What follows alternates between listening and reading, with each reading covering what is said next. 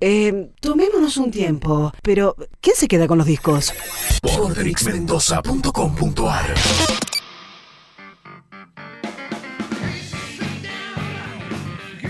Es el momento de conceptos y contextos, la columna de Carla Freire en la que aborda diversas temáticas, están todas en Spotify, así que búsquenla en Tomémonos un tiempo, ponen la lupita, escriben Tomémonos un tiempo y ahí las van a encontrar. Y por supuesto mañana subiremos esta.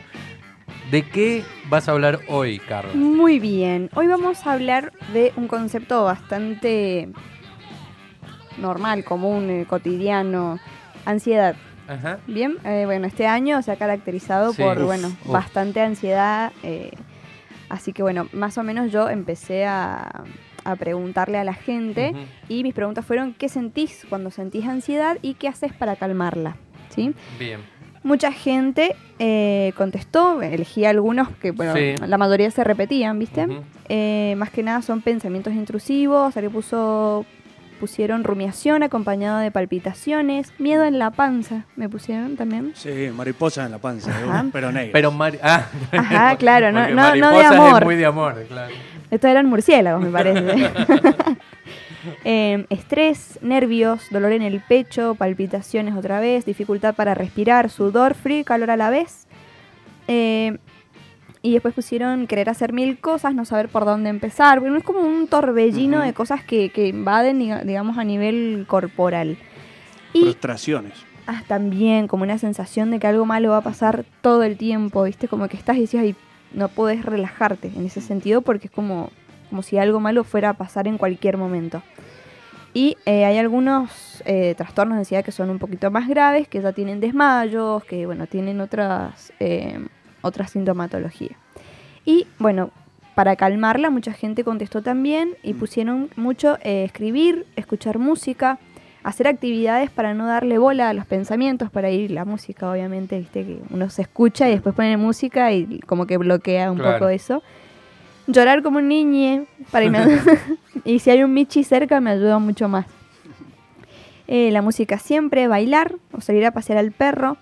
Eh, alguien puso también ejercicios de respiración, que es algo que a mí me parece muy importante y cada vez que, que me, que me pasa a mí incluso, que siento ansiedad, hay unos ejercicios de respiración que si quieren después los, los nombramos así rápidamente. Eh, y bueno, acá también alguien puso que el psicólogo le había recomendado, recomendado detectar el disparador, a mí me parece Mm. un poquito difícil, ¿sí? Sí. ¿Hay, Eh, hay como un disparador siempre cuando tenés un ataque de ansiedad? Puede que sí, a veces puede que sea un rejunte de cosas, a veces los cambios, a veces los duelos generan cierta ansiedad. Eh, decime. ¿El ataque de ansiedad puede terminar en un ataque de pánico? La Claro, ansiedad. Claro, lo que pasa es que la ansiedad, ahora justamente iba a contarles sobre la definición que encontré que más me gustó. Eh, para Freud, Sí. no nos vamos a meter mucho en psicoanálisis, pero para Freud la ansiedad está ligada a la angustia. Y encontré la definición y dice, el término ansiedad proviene de la palabra ansia, cuya raíz proviene a su vez del latín anxious, que significa angustiado, de angor.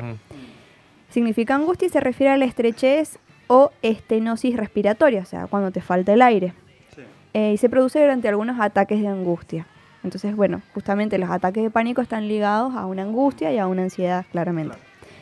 Em, Ahora, eh, a mí una vez un médico, me acuerdo que estábamos charlando y no le pedí definir mi ansiedad, pero me, me dijo, es como el miedo irracional, irracional al futuro, digamos, sin mucho Claro. sentido, Sí. o sea, sin mucho sentido, no, sin, sin muchas razones, si se quiere, eh, tenés como miedo a lo que va a pasar, aunque no haya ningún indicio de que te vaya a pasar algo malo. Exacto, pero porque vos crees que te va a pasar Claro, algo porque malo. vos crees que te va a pasar algo estás malo. estudiando una carrera y en vez de pensar que tenés que rendir el próximo mes, Claro, ya estás pensando en todo el año de materias. totalmente. Entonces te cae como una pelota pesada, te angustias, te estresás y te haces bolita. Claro.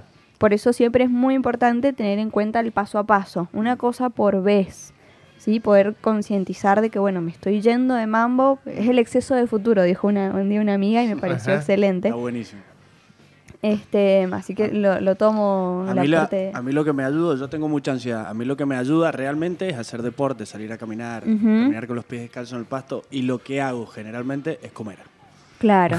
La- claro, ansiedad eh. oral, claro, Ajá. sí, también. Pero, a ver, eh, me parece que también así como es cierto que una de las características de, de esta era o de lo que más aparece frecuentemente es la ansiedad, también es cierto que muchas veces eh, dicen que vos sos ansioso si vas llegando a tu casa y sacás la llave antes, una cuadra antes. No sé si eso no es ansiedad, no sé de qué eso es tener apuro de algo, ser muy ordenado, Ser digamos. un rasgo, ponerle Claro. de, que te, de que te anticipás Es más grave la ansiedad. Pero decir, la- no sé. claro, Siempre estar adelante. Llegas a un lugar y ya estás pensando en el otro. No Cla- sé, me que a ver, tampoco está mal prever algunas situaciones o qué sé yo, cuando vas manejando en la calle tenés que ver si hay uno que se pone en doble fila y anticiparte para no clavarte atrás, no sé, cosas cotidianas. Estás apurado haciendo los fideos y bueno, en vez de poner agua fría, pones agua ya hirviendo y los Claro. fideos se hacen más rápido. Pero eso no quiere decir que tengas un problema de ansiedad. Claro, no, pero claro. lo que pasa yo, a mí me pasa muchas veces que estoy en un lugar y ya estoy pensando en el otro. Voy apurado Bueno. al otro, estoy en ese y ya estoy pensando en el O sea que nunca estás presente. Claro, Eso- Sí, yo pasé por una etapa así un tiempo, pero no creo que haya sido como ¿Saben grave o un trato. Pero era como que nunca te sentís del todo en un lugar porque estás Claro. pensando en lo que va a venir o otro. en, lo- en el otro. ¿Saben en- qué me pasó cuando estuve internado? No tuve ansiedad. Internado, recluido, perdón, en mi casa. Porque sabía que no podía hacer otra cosa que estar ahí en ese presente. Estuve bastante tranquilo, la verdad. ¿Viste? Y por ahí hay situaciones que te obligan a, a parar un poco. Sí. Pero esto de, de- es muy loco lo que dijiste porque es re feo en realidad. No poder estar presente disfrutando un momento porque ya estás pensando en que mañana tenés que ir a... Es una pachorra realmente. Sí, una parte. Este, y claro, bueno, muy buena la, tu amiga que dijo exceso de futuro, porque... exacto, o eh, sea, eh, vas con- corriendo aparte. Sí, sí. Como que no te, diste en qué, no te diste cuenta en qué momento pasó lo que tanto esperaste porque ya mientras pasaba lo que esperaste ya estabas esperando Sí, otra sí, cosa. Siempre apurado. Y ahí yo supongo que yo no, no he tenido como ansiedad en, eh, a ese nivel, pero sí, eh, vos decías recién los ejercicios de respiración. A mí me ayuda, por ejemplo, repito, haciendo la salvedad que no tuve grandes problemas de ansiedad, hacer como una listita en, en lapicera y papel eh, y ordenármela con prioridades de las cosas que tenés que hacer, y, eh, como Qué que bueno. son pequeños, sí, y, y vas como encontrando hasta un pequeño placer en ir tachando lo que vas Una haciendo checklist. del día, sí, totalmente, pero lo hago a Qué bueno. diario, eh, Sí, literal, sí, o sea, digamos, es re tengo un papelito al lado de la compu y ahí voy, voy tachando y veo qué es lo más urgente, que está muy relacionado con la virtualidad y con lo que nos ha pasado ahora a los docentes, pero les ha pasado a mucha gente haciendo home office, que tenés como mucha cosa a la vez, mucha cosa simultánea. Y te volvés loco. Yo veo colegas, profesores y profesoras que están como, no, no saben por dónde arrancar, Sí, sé esto, los- lo otro. Mientras estás haciendo algo, no lo terminás porque ya tenés otra cosa que te entra para hacer. Entonces. Y los horarios también han cambiado sí, mucho, sí. entonces por ahí uno nunca se termina de desconectar. Este, te vas a dormir pensando en que ya mañana tenés que... No, hay que tratar de... de re, re- re lindo va a sonar esto, pero es un ejercicio, ¿no? Eh, por ahí que eso a la hora de dormir, el insomnio, es como muy cabrón. Sí. Entonces ahí un ejercicio de respiración, por ejemplo, viene fantástico. Lo vamos a decir para ver si a, las- A ver. a algunas personas le puede servir es inhalar contando hasta cuatro, ¿sí? Uno, dos, tres, cuatro. Sostener la, sostener la respiración en cuatro también. Uno, dos, tres, cuatro. Y exhalar también contando hasta cuatro. Se empieza hasta cuatro, se puede hacer cinco, seis. Y eso va a ir bajando las palpitaciones, toda la taquicardia. Claro. Eh, y ahí entra, te concentras sin querer en contar, en respirar y de a poco, viste, vas entrando eh, como en un estado un poco más de relajación. Tampoco es, es mágico, ¿no? Pero ayuda bastante. Sí, sí. Ya si es algo muy grave, obviamente hay que consultar con un profesional, no es que esta es la, No, obvio, Claro, pero va a claro, ayudar. claro. la resolución. Este, y O em, mirar el Instagram de Ivana Nadal y ahí ya te salgo. o también podemos, ay, qué cabrón. Lo- Me hizo acordar este para los que no, para los que no lo, no lo saben, eh, esta chica que no me acuerdo bien exactamente cu- qué es lo que hace, pero bueno, eh, ella tiene como una mirada muy totalmente light y medio anti-ciencia de la vida y dice que si vos tenés depresión, si vos crees en vos mismo salís de la depresión, Claro. ¿entendés? Como que... Es una enfermedad emocional, Claro. dice. Que a ver, la emoción tiene mucho que ver en, en toda enfermedad. Nadie niega pero, eso, pero... Pero eh, y- y- No es se le cuestión de el libro de autoayuda, claro. ¿me entendés? Y, y si yo, mm, ten claro, o sea, vos cre- creyendo en vos, vas a encontrar la cura. No me parece. No, no, no. Bien. Me hiciste, me hiciste acordar a esta mujer. Bueno, igual hay un montón de influencers y de gente así que habla pavadas. Obvio. A mí lo que me preocupa es la gente que, que le cree. O sea, que, que Igual la sigue. eso, que- eso todavía no es dañino que diga esas, esas cosas chotas, pero Y pero poner, digan- supongamos que vos estás medio deprimido y veo el video de esta chica diciendo si vos crees en vos mismo vas a salir. Encima te adjudica a vos como la Claro. responsabilidad de que es por, es una falta de voluntad tuya, loco, sos Claro. una vaga, ponete las pilas que salí de la depresión, ¿entendés? ¡Curate, Eh, pajera! claro, es más o menos No, así. ¿me entendés? La diosa encima está en la plata, no tiene ningún tipo de problema.